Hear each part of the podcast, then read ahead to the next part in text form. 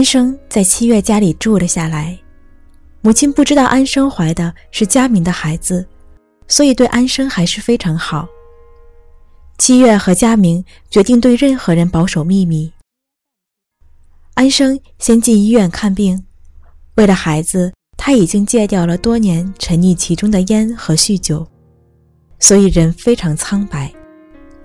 七月每天给他煮滋补的中药，房间里总是弥漫着草药的气味。安生空闲在家里种了很多花草，有时候一个人坐在露台的阳光下，可以安静地坐上很久。佳明走过去，给他一杯热牛奶，他就对佳明微笑着说：“谢谢。”佳明无言，只是用手轻轻地揉他的短发。然后有一天，安生告诉七月他在写作，他一直坚持在写作，一个字一个字的写在稿纸上。安生说：“我不知道这本书会不会出版，我也没抱热切的期望。可是我想，我可以留下一些什么。我本身已经是贫乏的人。”七月说：“你写的是什么内容？”安生说：“流浪、爱和宿命。”一个月后，他把厚厚的一堆稿纸寄给了出版社。安生的身体越来越臃肿，只能让七月帮他洗澡。安生从来不摘下脖子上那块破掉的玉牌，因为戴得太久，丝线都快烂了。少年时，他们也曾一起洗澡，那时的身体是洁白如花的，纯净的没有任何伤疤。可现在，安生的身体已经完全变形，背上、胸口上有许多烟头留下来的烫痕，手腕上还有支离破碎的割脉留下的刀疤。七月不问，只是轻轻地用清水冲过它们。安生听到七月紧张的呼吸声，就笑着说：“看着很可怕，是吗？我走之前就知道。”这具身体以后会伤痕累累。我以前一直厌恶他，只想虐待他、摧残他，因为我不明白我为什么不可以做安生，却只能做七月。七月有很多东西，但是他无法给我。安生什么都没有，始终也无法得到。一直到现在，我终于知道自己可以蜕变了，像一条蛇，可以蜕壳。新的生命会出来，鲜活洁净的肉体和灵魂，全新的，而旧的就可以腐烂。我非常感激佳明给了我新的生命，七月，他是我们爱的男人，我爱你，七月。他们回到母校的操场去散步。有樟树的地方已经盖起一座新的楼。安生说：“这里曾经有非常刺鼻的清香。”他闭上眼睛，深深呼吸了一下，似乎依然是站在浓密的树荫下面。可是她不再是那个穿着白裙子、光脚的女孩，会轻灵地爬上高高的树杈。旧时光早已一去不复返，只有铁轨还在，依旧穿过田野。通向茫茫的远方。安生说：“小时候，我非常想知道它能通向何方，而我现在终于知道了，它原来并没有尽头。”安生被送进医院的那个夜晚，已经是南方寒冷的冬天，他的胎位有问题，事态变得严重。医院黑暗的走廊空荡荡的，不时响起忙乱的脚步声。七月坐在冰凉的木椅子上，交握着自己的手指，心里很紧张。他听到安生的惨叫，他突然觉得安生会死掉。当安生被医生抱上推车，准备送进产房的时候，他猛扑了上去，不肯放手。安生，你一定好好的。七月的手捂住安生苍白的脸。安生的头发因为浸泡在汗水和泪水里面，闪烁着潮湿的光泽。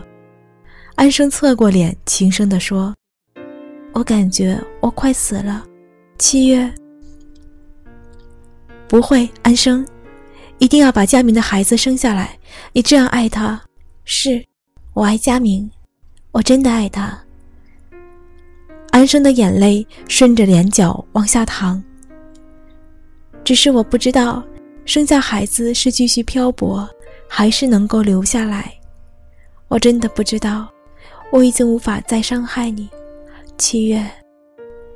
我是你这一生最应该感到后悔的决定。当我问你去不去操场，你不应该跟着我走。第一次，七月看到安生明亮的眼睛开始黯淡下去，像一只鸟轻轻地收拢了它的翅膀，疲倦而阴暗的，已经听不到凛冽的风声。我感觉自己的罪太深，判决的时候到了。安生的眼睛缓缓地转向玻璃窗，黑暗的夜空回旋着冷风。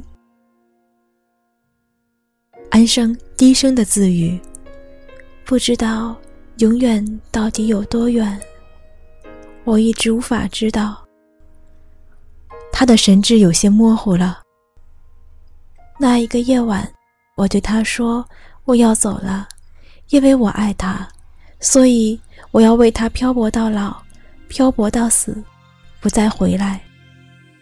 他把他的玉牌送给我，他说：“我的灵魂在上面，跟着你走。”可是太累了，我走不动了。安生的脸上浮出淡淡的微笑。凌晨的时候，安生产下一个女婴，因难产。而去世。七月二十六岁的时候，有了收养的女儿，他给安生的名字取名叫小安。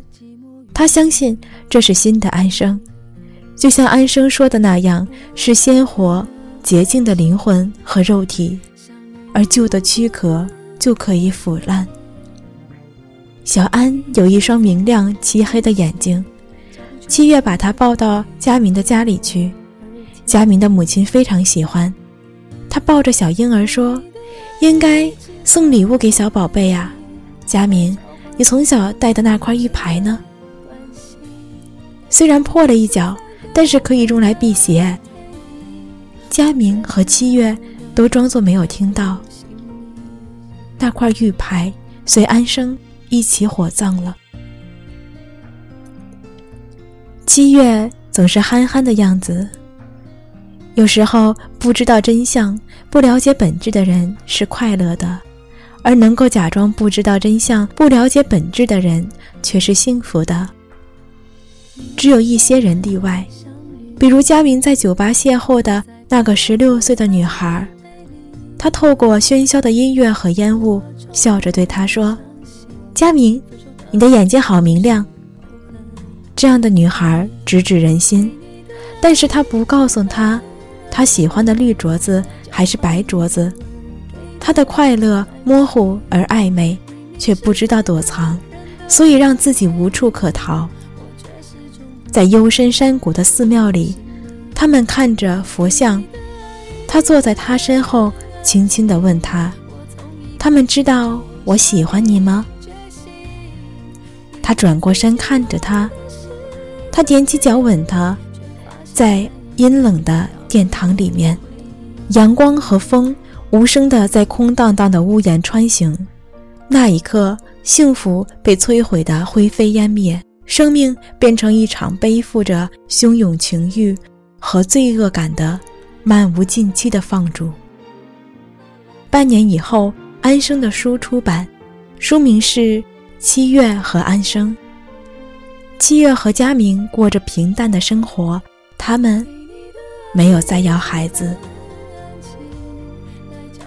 感谢你的收听，这里是 Be Yourself 网络电台，主播喵喵和猫在这里为大家送上了安妮宝贝的七月和安生这一故事。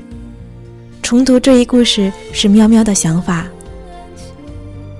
如果你喜欢我们的节目，欢迎点击订阅。在今后的节目中，我们也会为大家奉上更多的经典阅读短文。